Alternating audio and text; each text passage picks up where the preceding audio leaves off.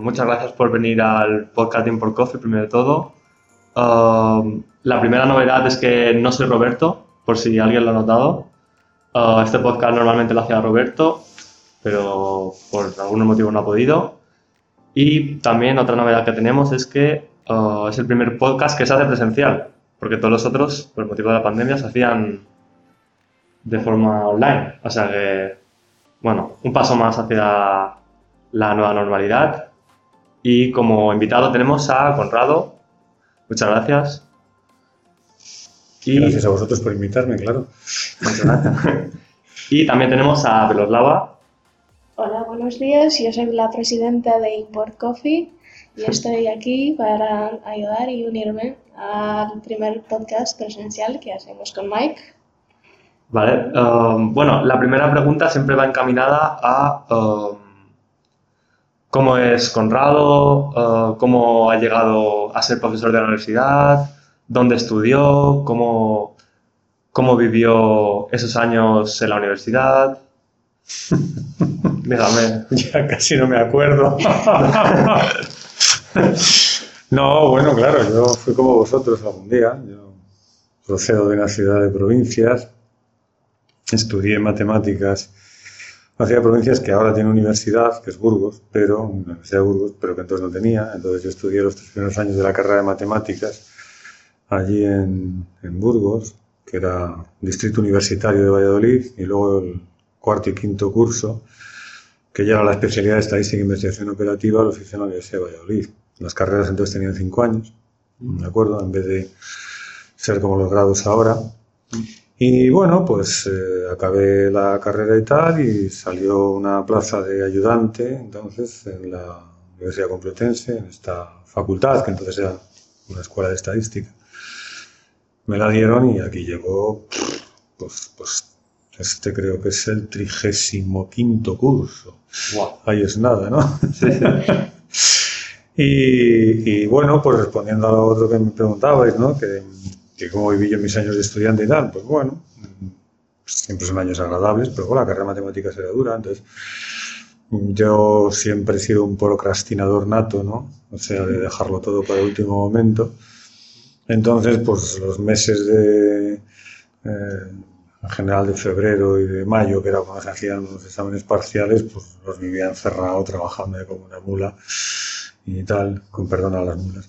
Y, y el resto del tiempo pues vivía un poquito mejor, ¿no? Pues, hacía mi deporte, mis amigos, mis cosas y tal, pero bueno, eh, bien, bien. O sea que, desde luego siempre me preocupé de, de, sacar las cosas en tiempo y forma porque entre esas cosas pues eh, la familia no sobraba el dinero y, y, tampoco era cuestión pues entonces de, de tirarlo ni de dilapidarlo ni de nada. Incluso daba clases particulares durante la carrera para también sobrevivir un poco y eso, porque claro, los años de Valladolid pues estaba fuera de casa y eran más caros y eso. Claro, claro. En fin, lo natural para un chico de provincias, que acabó aquí en la capital. Y uh, cuando acabó el grado, usted pasó a ser profesor adjunto o ayudante y no se planteó estudiar ningún máster o si lo hizo... No, en aquel momento empezabas a hacer el doctorado, ¿no? Porque era necesario también para la promoción académica. El doctorado siempre ha tenido quizá más valor en el entorno académico que en el entorno profesional. Y yo según vine ya aquí a Madrid, ¿no? pues ya me matriculé en el doctorado y empecé el doctorado y tal. Y pues, cinco años después pues leí la tesis doctoral en la edición teoría de juegos, en lo que sigo investigando con mis doctorandos ahora y tal. Y, y a partir de ahí pues eh, fueron las sucesivas promociones académicas para llegar hasta la situación actual. Perfecto.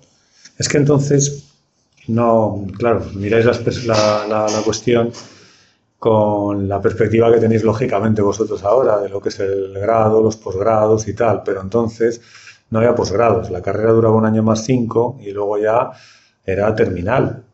Es decir, la carrera era habilitante para el ejercicio profesional en cualquier entorno y, por supuesto, habilitante también para el doctorado. Entonces, hombre, bueno, sí, siempre han existido los másteres MBA y este tipo de cosas y tal, pero no era tan habitual eh, los, los másteres que se ha generado un poco después a la, años después, muchos años después, recientemente incluso, al albur de Bolonia, cuando se redujo el periodo de formación a cuatro años en las titulaciones, incluso en algunas que ahora de tres, y luego, pues entonces había un máster que puede ser de especialización profesional, o hay un máster que puede ser profesional, un máster que puede ser de, de, especialización para la investigación, pero entonces no eran así las cosas. Mm. Entonces ya, pues, si no me hubiera quedado en la universidad, seguramente pues, me hubiera puesto a trabajar en una empresa y, mm. y ya como matemático hubiera trabajado en la empresa. No, no te pedían másteres porque no, no Claro. ¿Y le hubiera gustado hacer un máster o está contento con lo que hizo o a lo mejor otra especialización o no sé? No, no, no, yo mm, digamos que pues eh, lógicamente hice lo que se hacía entonces para llegar al máximo nivel de formación académica, que era el doctorado. Entonces ya, ya no podías hacer más, hombre, podía haber hecho otro doctorado. Pero bueno, la dinámica profesional también te lleva ya a, trabajar con los alumnos, a bueno, la enseñanza eh, diaria, eh, la investigación, en fin, que yo ya no tenía entonces la posibilidad de hacer un máster. Mm. Vamos, no sé, quizá, no sé si en concreto había másteres y tal, pero eran privados y más así de estos, un poco con perfil económico y tal, o de formación económica que no me pillaban tangencialmente, ¿no? Sí que es cierto que empecé la carrera económica eh, hice unas cuantas asignaturas y tal, pero en un momento lo dejé porque había algunas asignaturas que me parecían tan poco atractivas y que como eran derecho y cosas así que, pues, bueno, me probé algunas y, dejé otras y, ya pues es que ¿Cursaba matemáticas y economía a la vez? No, no, no, no, eso fue después ya acabar. Ah, vale, vale. No, no, no la vez nunca hice. De acuerdo. Um, bueno, siempre hacemos alguna pregunta de cómo es uh, el entrevistado fuera de la universidad. Uh, fuera de la universidad. Si tiene hobbies. Uh, sí, yo tengo demasiados hobbies. eh, me encanta leer, por ejemplo, ¿no? ¿Mm? O sea, dedico todo el tiempo que puedo a la lectura. Me encanta el cine. Eh, entonces también pues veo bastante cine. Me encanta el deporte. Mm, muchos de los días que cuando llego a dar las clases ya he jugado al tenis un buen rato. Así, entonces llego más suave y más alegre y todo es más motivador, estás más relajado y tal, ¿no? Trabajo luego ya a partir de todo el día. También los fines de semana me gusta mucho hacer bicicleta, tanto de carretera como mountain bike, entonces tengo amigos con los que hago por ahí bicicleta. Y, bueno, y además tengo una maqueta de trenes en casa. ¿Sí? Entonces de vez en cuando juego a los trenes, como un niño pequeño. Pero, así que eso serían un poco los, los, hobbies, ¿no? Pero bueno, incluso diría yo que la investigación, o sea, el trabajar con, con alumnos egresados, ¿no? Pues aquí mismo habéis encontrado con una alumna ahora, y con doctorandos, ¿no? Pues, eh, es muy bonito, o sea, yo casi pagaría por hacer lo que hago y cobro, o sea, que imagínate, ¿no? Si soy feliz. Entonces, pues, pues nada, la investigación en de juegos, que es en lo que trabajamos en mi grupo y eso, pues también es un foco de satisfacciones. ¿eh? También hay días que las cosas se tuercen y, y no es tan, en fin, se sufre, ¿no? Pero, pero bueno, en principio pues es un, casi también diríamos que es casi como un hobby, ¿no? Entonces, y por supuesto, eh, mi gran hobby, ¿no? Es estar siempre con jóvenes. La verdad es que la pandemia ha sido una época dura porque se perdió la presencialidad y evidentemente, bueno, aunque no se haya perdido, pero se creó distancia, ¿no? Mm. Indudablemente, ¿no? Pero yo siempre he sido de quedarme por ahí con vosotros charlando a las puertas, a la entrada y en la plaza, alumnos de cada curso, no, necesariamente con todos, pero sí, bueno, siempre hay gente que es más pireta, que le gusta más charlar, que, empatizas mejor y tal. Y ese también es uno de los grandes hobbies, ¿no? Y de las grandes ventajas de una profesión como esta, el estar siempre en contacto con gente joven que, que te mantiene a la vez joven. O sea, que a mí me parece una profesión impagable. Yo siempre digo que si volvieran a ser, trataría de volver a hacer lo mismo, ¿no? Quizá cuando te acercas a ello por primera vez, pues es un poquito intenso pero luego con los años y tal creo que es un excelente entorno profesional, la verdad. Yo quería preguntar em, sobre las investigaciones que hacéis, qué tipo, y además me interesa mucho saber cómo eh, usted ha llegado a esta conclusión que le gusta esto, em, las probabilidades eh, y no tanto mm, la economía, el derecho y este, este lado de las matemáticas. Bueno, por un lado, hombre, no es hablar mal de otras disciplinas, ¿no? Todas tienen su importancia. Pero bueno, digamos que la matemática lo que te crea es un fuerte racionalismo, ¿no? Entonces uno mira las cosas desde un entorno muy logicista, muy todo, eh, pues lo que es así más lógico, lo que es más formalizable, lo que es más deductivo, se convierte en, lo más atractivo para ti. ¿no? Y eso en las demás disciplinas, pues, pues tiene desde luego mucha menor eh, intensidad y profundidad. ¿no? Entonces eso hace que, que bien, que es lógico que tiene que haber derecho y tiene que haber abogados, tiene que haber leyes y tiene que resolverse litigios y conflictos, pero, pero evidentemente para mí pues es un campo, y ya desde el punto de vista puramente de la formación o, de la, eh, o del estudio y tal, pues claro, eh, estudiar derecho pues es algo más mecánico que estudiar matemáticas, indudablemente, ¿no? Entonces, eh, las matemáticas todo es lógica y el otro pues es más discurso, más... eso me interesa un poco menos. Y luego lo que es la investigación propiamente, la investigación en, en matemáticas, que en nuestro caso en particular, ya digo, es en teoría de juegos, pues es un campo que, que- que tiene pocos años relativamente para lo que es la ciencia, ¿no? Nació a finales de los años 40 del siglo pasado, entonces es un terreno prolífico, ¿no? De investigación, muchos premios Nobel, aunque sean de economía, incluso es un campo a caballo entre la economía y las matemáticas, o sea, y la sociología, porque se aplica a muchos escenarios. Y, y, bueno, nosotros, claro, utilizamos sobre todo modelos muy formales matemáticamente y tal, ¿no? Y trabajamos, pues, esencialmente en cuestiones relacionadas con cómo valorar la importancia de nodos en redes, eh, que pueden ser en particular sociales o económicas, ¿no? Cuestiones relativas a la centralidad, cohesividad en redes, modelos que tratan sobre eso, en fin, es un campo interesante, ¿no? porque tiene aplicaciones no solamente en las ciencias sociales, sino también pues, en los controles al terrorismo y ese tipo de cosas. Me ha permitido conocer a grupos de investigación y trabajar con ellos en otras universidades europeas, americanas, en fin, es, es bonito, yo lo, lo veo como algo bonito. ¿no? no sé si de fuera, desde fuera se llega a entender todo cómo funciona, pero, pero bueno. Y en particular, pues es el siguiente paso en, en- en- en el- en la formación de potenciales alumnos, ¿no? Es decir, hay alumnos que acaban y se emplean en empresas y tal, pero otros hacen máster y entonces luego quieren también hacer el doctorado aquí y bueno, pues hay que seguir formándolos, o sea que, que en parte eso también tiene impacto, ¿verdad?, en el propio desarrollo de la facultad y en poder atender a todos a todas las demandas de formación, no solo las del grado y posgrado, sino también las del doctorado. Bueno, como ha dicho que a usted le gusta tanto la Por investigación. estudiarme, ¿eh? porque sí, sí. usted, en fin, ya, ya os he dicho la edad Claro. que tengo prácticamente, Vale. o sea que tampoco... Si um, hubiera alguna cosa, ¿qué es lo que menos le gusta de la investigación? O sea, la parte negativa, porque me imagino que todo tiene algún... De la investigación en matemáticas, hombre, todo lo que tiene que ver con eh, la relación, digamos, con las eh, revistas en las que se publica, o sea, tú cuando has, tienes una investigación que ya está un poco cerrada o que por lo menos genera lo que se llama así técnicamente un paper, ¿no? es decir, un artículo que ya consideras que, que tiene un contenido que debe ser publicado y tal, pues entonces lo envías a una revista, pero claro, la revista pues entonces se lo envía a otros revisores, también tú actúas como revisor de otros papers de manera anónima, a veces esos procesos se alargan, ¿no? También es cierto que a veces aparecen revisores pues un poco, no sé, sería la palabra para calificarlos, injustos, por decir, en fin, todo eso.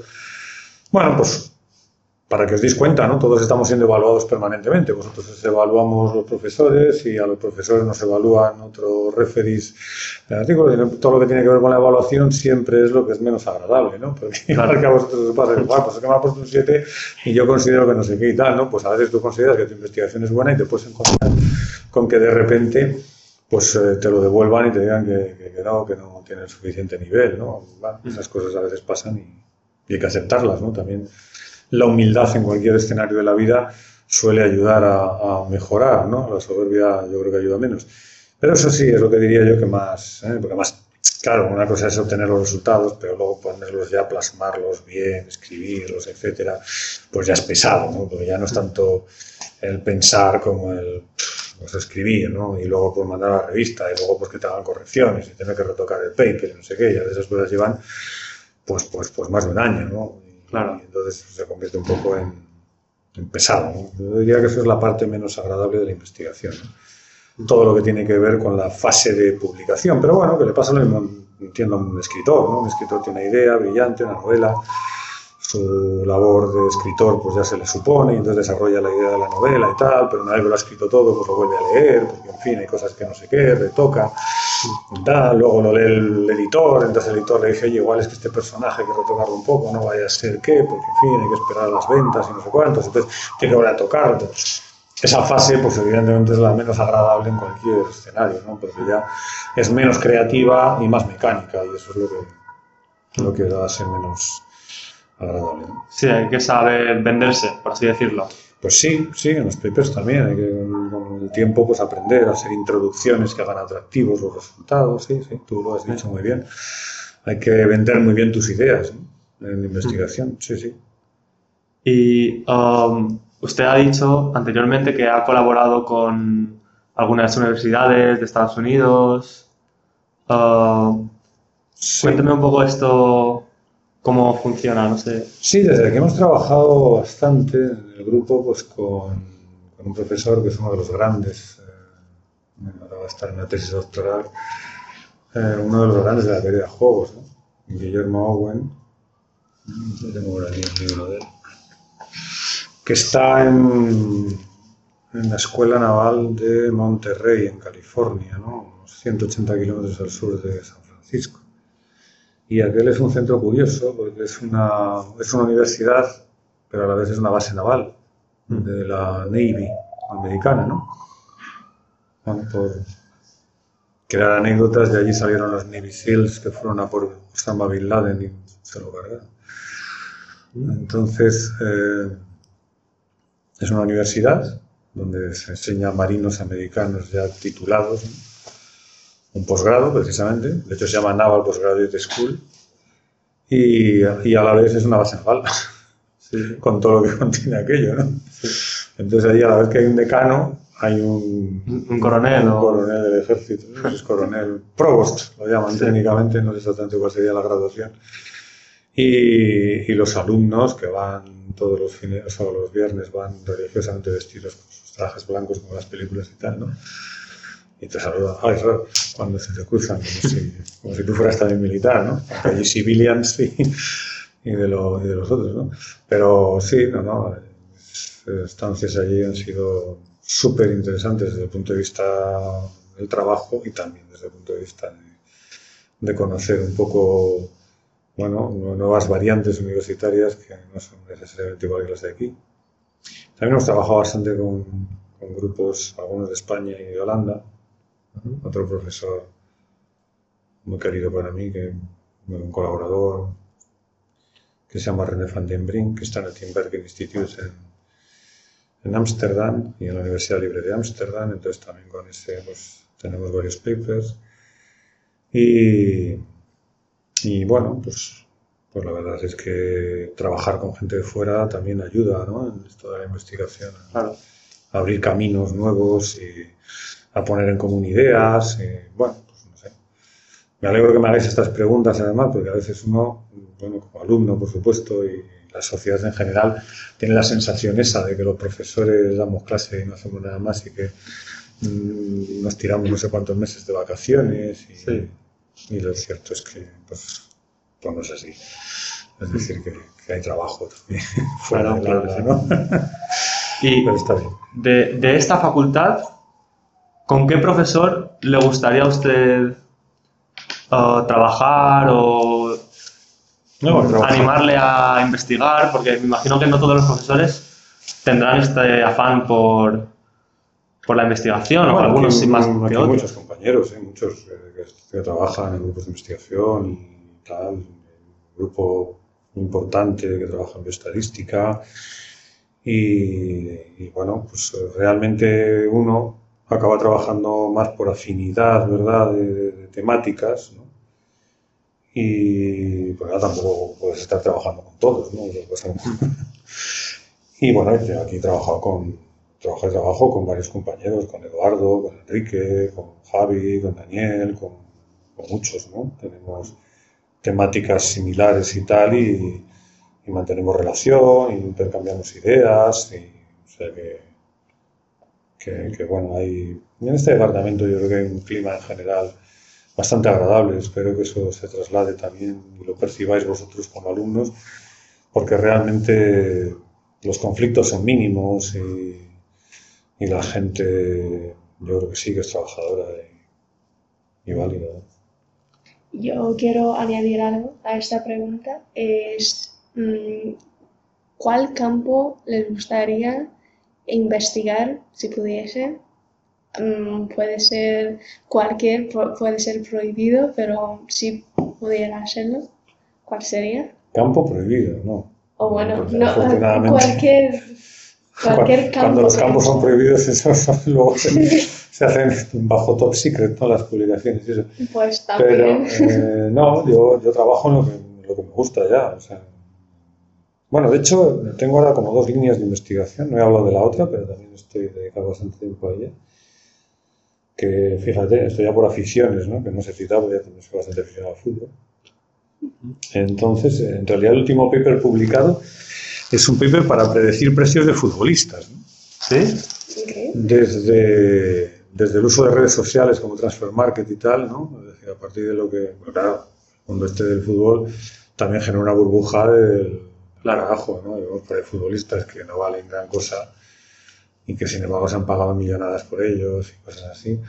Entonces, últimamente también estamos trabajando y he dirigido un, un par de trabajos fin de máster este año que tienen que ver precisamente con eso, con, la, con el valor de mercado de futbolistas de las grandes ligas a partir de la opinión de los eh, internautas y bueno, los usuarios de redes como, como Transfer Market en particular, que es una red que tiene una amplia base de datos sobre los jugadores y sobre su desempeño, como se dice hoy en día, en el, contexto del juego, ¿no? Mm, También la influencia de los propios eh, intermediarios, ¿verdad? E incluso, por meter de nuevo la teoría de juegos en el asunto, también estamos ahí trabajando en qué parte de ese valor de mercado y de lo que se paga por los futbolistas tiene que ver con las estrategias de negociación de los clubes, que muchas veces pues, también dependen de, de su nivel económico por un lado y también del nivel deportivo por otro, ¿no? Porque claro, los grandes profesionales al final prefieren ir a donde les paguen mucho y además donde tengan mucha proyección en la obtención de títulos.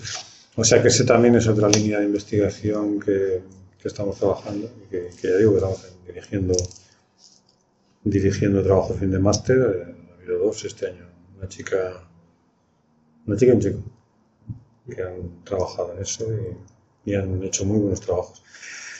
O sea que, bueno, pues más o menos investigo en cosas que me gustan y, y ya no me da para más. O sea, porque también la investigación hay que hacer una inversión al principio muy grande. Es decir, hasta que tú empiezas a poder publicar papers y tal, necesitas tener un conocimiento súper amplio. Porque, claro, cualquier publicación que se hace es absolutamente novedosa. Mm. Es decir, no se va a publicar algo que ya han investigado otros, ¿no? Entonces tiene que ser todo nuevo.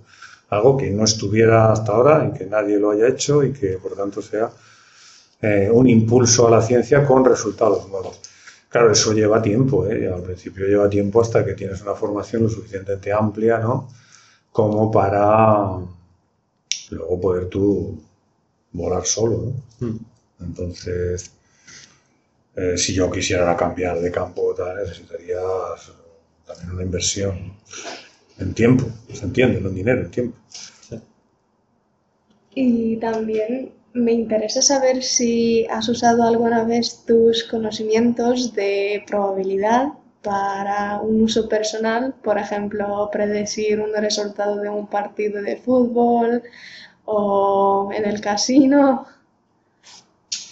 Mm, No, no, precisamente, hombre, los contaba yo creo que el otro día, ¿no? Las historias estas de... No, fue en otro curso, ¿no?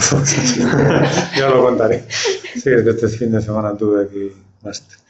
Eh, no, no porque yo en el fondo soy, mm, en fin, teoría de la decisión estadística lo que llamaríamos averso al riesgo, ¿no? Mm. Entonces, cualquier juego de azar, hombre, no digo que en Navidad no compre lotería y tal, porque compartes y eso, pero bueno, cuando bajo a la cafetería, cuando antes de la pandemia, bajaba a la cafetería a comprar lotería, pues les iba a decir, ¿no?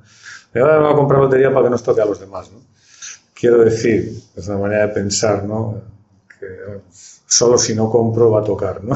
Entonces es un seguro que pago para que no se me quede la cara de tonto cuando vea a todos mis compañeros cambiar de coche tipo de cosas, ¿no? Pero no, no atiendo a los juegos de azar, creo, y por supuesto esta facilidad que hay ahora de las apuestas deportivas y todo ese tipo con el móvil, no sé qué. No sé. Creo, que, creo que en general eh, el tipo de, de, de, de, apuestas que se generan y tal no, no, no, te va a sacar de pobre. Y, y, y en cambio, como te envicies o cualquier cosa de estas, te puede hacer pobre, ¿no? O sea que no, y además creo que tampoco sirve mucho la teoría de probabilidad para ello. Es decir, bueno, si todo el mundo sabe que si las apuestas están 4 a 1, no sé qué partido Champions, pues es más fácil o más probable que, cuatro veces más probable que gane fulano que me engane, que si pones al perdedor, pues que vas a ganar, tal. Pero vamos, que eso, como nunca estoy dispuesto a ser una gran apuesta, que es donde se gana dinero, pues que juegues 20 euros o 30 euros para acabar ganando en un escenario fabuloso pues eh, cuatro veces o cinco veces tampoco, es que no, no me compensa. Cuando era pequeño sí, hacía con mi padre la, la quiniela, que ahora ya pues está muy demostrada y tal. Pero bueno, era una forma de compartir algo con mi padre, tal, una columna, dos columnas, nunca nos tocó nada. Mi padre, como no gustaba el fútbol, pues eh, se fiaba de mí, ¿no? Que me las daba de entendido, pero pff, en general nunca, Y nunca los nunca conseguía pasar de 7 8 aciertos, ¿no? Así que no, no, no, no uso las probabilidades porque es que tampoco ayudan. La mayor parte de los juegos de azar que hay y tal, pues es que la probabilidad no te ayuda. Ya. No te ayuda porque no. Porque incluso, pues, imagínate el otro día, ¿no? Bueno, ahora es más verosímil apostar a que el Barcelona pierde, pero ¿quién iba a apostar, por ejemplo, a que el Madrid iba a perder con el Sheriff? Las probabilidades están muy contra. Entonces, si tú eres racional, dices, pues si tengo que apostar, tengo que apostar a que gana el Real Madrid. Entonces te van a pagar muy poco.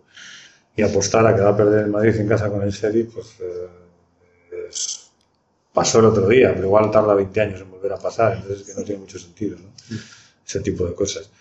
Entonces, pues no, no, no uso las probabilidades. Y además os recomiendo a los, a los que escuchen el podcast y a vosotros que cuidado con las apuestas. Que, Claro. que hacen daño. Hay gente que está sufriendo con esas cosas. Porque todo el mundo, además, yo creo que hay una especie como de pequeño trampeo ahí que no, que no conozca. Que la primera vez que apuestas y tal, siempre ganas. Es una Mm. cosa, no sé si es una perversión del azar, precisamente. Entonces, con eso muchas veces se consigue la atracción al entorno y luego despegarse no es fácil. Despegarse no es fácil. Hay muchos chavales que con esto de las apuestas lo están pasando mal. Bueno, yo quería ahora hacer una pregunta eh, sobre esta universidad, eh, sobre esta facultad exactamente. Eh, bueno, es sabido que el año que viene va a empezar un nuevo grado en esta facultad. Eh, le quería preguntar si podía adelantar alguna cosa. Me imagino que muchas de estas cosas aún Son privadas. sí o no, se saben. No, no, no, no. No, se sabe, sí, vamos. sí, Yo he participado en la creación de ese grado a través de las asignaturas que lo van a componer y tal, ¿no? Entonces va a ser un grado en ciencia de los datos, ¿no? La facultad queremos que o sea, un impulso, ¿no? Para empezar a introducir, eh, bueno, pues nuevas técnicas que ya están ahí, ¿verdad? De la ciencia de los datos, etcétera, y que, bueno, pues la, la ciencia es como, como un muchacho, ¿no? Una muchacha, ¿no? Que, que- que- nace, que crece, que se va desarrollando, que, pero que afortunadamente no muere. Entonces, cada vez más, y hoy en día con, con- con la potencia que está teniendo la estadística para analizar, ¿verdad? Diferentes escenarios de, de ciencias sociales, económicas, de la vida y tal. Entonces había que dar un salto ¿no? cualitativo, ser generosos en el esfuerzo, porque claro, evidentemente pues para los profesores que ya empezamos a tener una edad, por no decir dos, y que suponen nuevos esfuerzos y tal, pero que es importante pues para que esta facultad mm, bueno, ofre- ofrezca en el mercado pues una titulación, ¿verdad?, refinada con las últimas eh, bueno, pues, como que sí, de investigaciones o técnicas y a la vez eh, tecnologías para tratar datos, etcétera, que haga que, que la Universidad Complutense, que al fin y al cabo pues, es una de las grandes universidades del mundo, mm, pues tenga una titulación que permita a los alumnos cursar aquí esa- esos estudios. ¿no? Claro. O sea que, que de alguna manera lo que va a hacer es un salto hacia adelante que va a mantener, evidentemente, pues una parte de los contenidos actuales, porque no puede ser de otra manera, pero que va a tener un enfoque también en el marco de la ciencia de los datos, del Big Data y de todo esto más acusado. ¿no?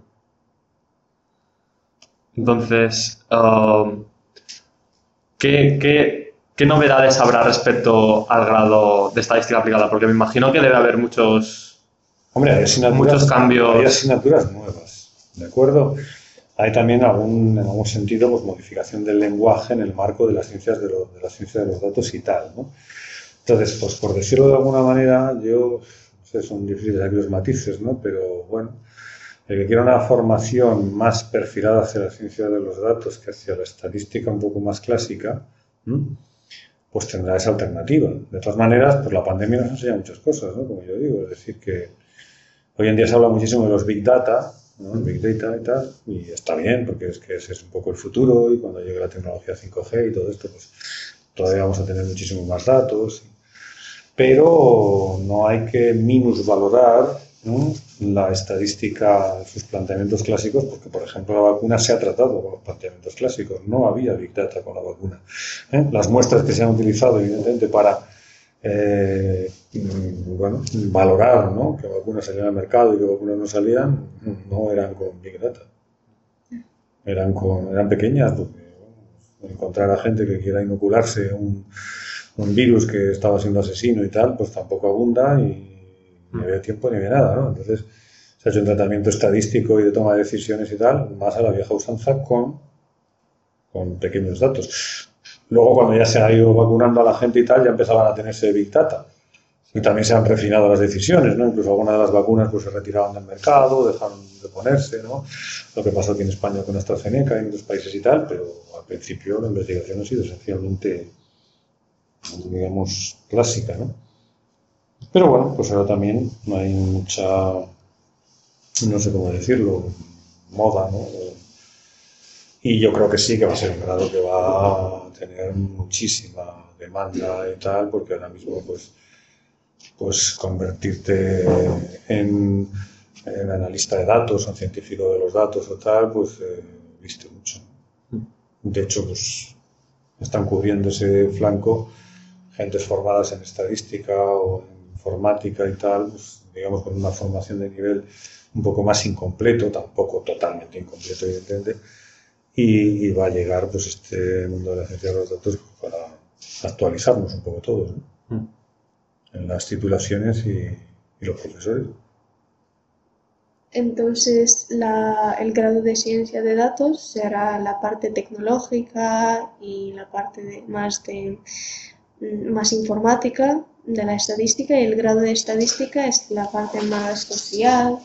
Eh, se hacen también, el primero se estudia un poco de sociología, la estadística está un poco más enfocada a investigar la sociedad y no tanto a tratar los Sí, datos. podríamos decir que así un poco grosso modo lo has definido bastante bien. Es decir, que tampoco debemos en principio despreciar o condenar al fracaso a este otro, sino que, que la gente que, como dices tú, el alumnado que siga prefiriendo enfoque un poco más clásico, vamos a decirlo, en sus planteamientos, clásico pero aplicado, Sí. ¿vale? Pues siga teniendo esta titulación y, y el otro sea una proyección más un poco en el marco de la ciencia de los datos. ¿sí? Pues la ciencia de datos, es, mm, de lo que yo sé, es- usa la estadística como base y después el estudio de la estadística se hace tras programación. eh, Sí, tiene fronteras claras con, con el ingeniero de datos, ¿no? que ha sido la diversificación que se ha hecho en la Complutense para crear un grado en ingeniería de datos y ciencia de los datos, de manera que se acude a esos dos perfiles profesionales que empiezan a estar cada vez más marcados, ah, incluso a nivel internacional, pero que tienen una intersección.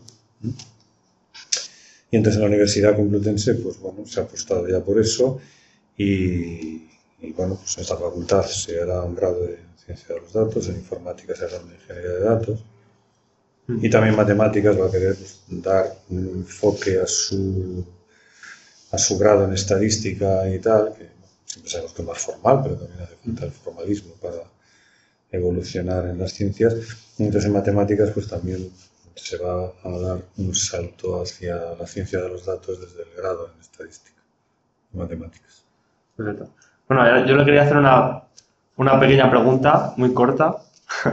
Usted, mm, como eh, que ha estudiado mucha estadística, mucha matemática, eh, ¿podría estimar más o menos la nota de corte que tendría, que tendrá el año que viene esta carrera? Más o menos, a grosso modo. ¿La ciencia de los datos? Sí, Va a ser alto, sí. va a ser alto. Supongo que va a ser alto porque eh, en principio creo que solamente van a salir 50 plazas, ¿Mm? que ese es un condicionante fuerte de las titulaciones, no nos engañemos, ¿no? Una titulación no es mejor o peor, no es más dura o más blanda, no es de mayor repercusión social o menor o tal, aunque a veces todo eso implícitamente se asocia con las titulaciones, pero no es así, sino que lo que marca es el número de plazas que se sacan, ¿no? Y eso, pues, con la demanda que haya, pues el último que entra, pues la nota de ese, ¿no? Entonces, pensad que ahora mismo también, yo no he mirado este año cuáles han sido las notas de los que habéis entrado, pero el año pasado, por ejemplo, que será cuando decís vosotros, llegó una nota de corte altísima. Sí. Y si hubiéramos puesto, vamos, no si hubiéramos puesto, si en vez de entrar 150, creo que están entrando y tal, en el grado en estadística solamente hubiera habido 30, probablemente la nota de corte hubiera sido 12, o 12 y medio, o 13, no lo sé. Eh, o sea que, que en ciencia de los datos sí, supongo que la nota de corte va a ser bastante alta porque, hasta donde yo creo recordar, ¿eh? no vaya a ser que me equivoque, pero bueno, creo que no sé si van a sacar 50 plazas el primer año y tal, entonces claro, 50, pues evidentemente enseguida vienen 50 personas y, y más. ¿no? Sí, exactamente. Y lógicamente, si hay una demanda de, no sé, vamos por citar una cifra de 400, 300, por los 50 más, eh, bueno, los que cuentan que tengan mejor nota, pues, pues la tendrán bastante altas. De hecho, es que ya en general son bastante altas las notas de selectividad, Claro. porque también pensamos que es que 12 es como si fuera una cosa estratosférica y tal, pues que es que, es que, es que por encima de 10 tiene casi todo el mundo. Bueno, sí, casi todo el mundo, pero una amplísima proporción. ¿no? Entonces, pues claro. Con, Y puntos que se consiguen por aquí y por allá, las notas de 12, 13 empiezan a ser relativamente frecuentes. ¿A quién vas a recomendar elegir el, grado de ciencia de datos y a quién estadística aplicada? Como perfil de estudiante saliendo de Es bachillerato. que hacer recomendaciones es delicado, ¿no? Yo creo que cualquiera de los que estáis, ¿verdad?, en la carrera de estadística, eh, lo habéis elegido, porque son carreras que, que ya la demanda no es, o sea, no se produce entrada, rebote y tal, ¿no? Eh, no lo sé, en vuestro caso concreto, por ejemplo, ¿era vuestra primera opción? Sí, o la mía vuestra sí. primera opción, ¿verdad? O sea, y estáis contentos, Sí, claro. yo, porque os veo en clase animados y tal, ¿no? Es decir, que tampoco son tantos los, los cambios, ¿no? O sea, yo, más que recomendar, diría que nadie se frustre si no puede entrar en una y puede entrar en la otra. Mm. Porque al final el mercado laboral está absorbiendo hoy en día a la gente eh, que son formaciones eh, razonablemente similares. ¿eh? Entonces, eh, la ciencia de los datos va a llamar, va a llamar a la puerta de todo el mundo. ¿no? O sea, yo quiero ser científico de los datos porque hoy en día eso, pues, desde luego es como muy elegante, ¿no? Sí. y, y socialmente parece que ya empieza a verse que eso es además relevante, ¿no? Y sobre todo además los salarios son buenos y tal. Exactamente igual que en estadística, es decir, que no... Entonces, yo sé que va a ocurrir que muchos alumnos pues vayan a echar a ciencia de los datos y a estadística. Entonces yo les pediría, sus, bueno, sus compañeros, pues ya no, porque pues, ya estáis en este y tal, pero que si a alguien no le dan ciencia de los datos y encuentra en estadística, que no se frustre. No, no, no, no quiero estadística. Sería una pena, ¿no? ¿De acuerdo? No sé si con el tiempo, pues en función de ese tipo de cosas, igual vayamos trasladando en un mecanismo casi a los comunicantes y quedando más plazas en uno de los, eh, las titulaciones, porque claro, cuando una cosa empieza, pues siempre es todo complicado, ¿no? Y bajando las otras y tal, o también dependiendo de los recursos que nos den, porque claro, como podéis imaginaros, para un departamento como este, empezar a dar dos titulaciones en vez de una, implica necesidades docentes, ¿no? O sea, más profesorado, etcétera. En ese sentido, el rectorado de la Universidad Complutense pues está siendo generoso con, la facultad y en particular con este departamento. Entonces, bueno, pues, van a entrar este año cinco profesores nuevos, ayudantes doctores, ¿no? Mm. entra por la base y tal. Y poco a poco, pues sí podemos ir ampliando, digamos, nuestra capacidad docente, pues acudiremos también seguramente a un mayor encargo docente, incrementando el número de plazas, si se puede. Pero de momento, pues también, pues, el primer año, pues, pues tampoco vas a no, matar las cosas antes de crearlas. Pero repito que, sobre todo, mm, bueno, mm, yo creo que a nivel profesional y eso, como se está viendo ahora, eh, no va a haber porque la gente piensa a veces a nivel profesional, no, es que si yo no hago ciencia de los datos, entonces luego va a ser más difícil encontrar trabajo con estadística. Creo que no deberíamos transmitir ese mensaje. Mm. Y que cualquiera que tenga como mucha preferencia la ciencia de los datos y al final encuentra nicho en la otra porque estadística aplicada, porque, porque se ha llenado el otro, no, no, debería, no debería pensar que ya su futuro profesional y su vida han sido totalmente destruidos por la, nota de corte y ese tipo de cosas. Yo creo que no. Eso, eso me gustaría que, que, lo tuviera claro todo el alumnado. De hecho, eso ya podía. Hay otras universidades por ahí que ya tienen titulaciones con ciencia de los datos y una mistura por ahí, tal y cual. O sea, que eso ya se podía estar haciendo. Vosotros habéis venido aquí y no habéis ido, pues, no sé, a otras universidades que ya tienen algunos de sus perfiles, ¿verdad? Y sin embargo, estáis contentos y vais a tener proyección profesional. Entonces, yo diría eso. Perfecto. Um, por último, sé que a usted mm, le gusta mucho hablar de la actualidad y estas cosas. Y como ha dicho que... Actualidad. de, como ha dicho que de joven le gustaba mucho la vida universitaria, um, le, quería preguntar por la vida universitaria actual. Um, sabemos que ha habido últimamente problemas con estas cosas, botellones, estas cosas. Bueno, esas cosas han pasado siempre, ¿no? Yo recuerdo, todavía no estaba en la universidad, cuando allí en Burgos, pues no sé, yo estaba yo en, en que era el segundo bachillerato actual, ¿no? Y también me acuerdo que hice una fiesta de estas de, pues, Sí, por ahora, en octubre, sí. El 15 de octubre era la fiesta de matemáticas. Y San Alberto Magno, y entonces pues, hubo una fiesta y tal, y también, no sé, hubo, si no destrozos, mucha suciedad, en fin, no, hubo violencia y tal, ¿no? estamos hablando de ese tipo de cosas y tal, pero bueno, que por alguna razón, ya digo, yo no, no me enteré muy bien de todo, pero no se volvió a hacer, porque yo, o sea, fui a aquella fiesta sin ser ni siquiera todavía universitario, ¿no? Entonces yo creo que hay que distinguir dos cosas. El ambiente universitario es una de las cosas más bonitas de la vida. yo creo que la universidad imprime carácter, ¿no? Como se decía antes en la religión. O sea, tú vas a la universidad, en la universidad te vas a tratar con una serie de personas, universitarios como tú, se está en el mundo de la cultura. O sea, yo no me puedo imaginar lo que sería el mundo sin universidades. Y no porque yo sea un profesor universitario, ¿no? O sea, creo que es un sitio, un foro de debate, de diálogo, de crítica, y todo eso debe estar ahí. Entonces yo muchas veces soy crítico con las situaciones sociales con las actuales, con las pasadas y con las futuras, porque yo creo que la universidad siempre ha sido un bastión, ¿verdad?, de, debate sobre la realidad, y la realidad es analizable desde muchos puntos de vista y desde luego desde el punto de vista de la estadística. Entonces yo nunca creo que nunca he faltado a nadie, ni puedo ser crítico, también acepto que se me critique, porque no, o sea, que esto es así.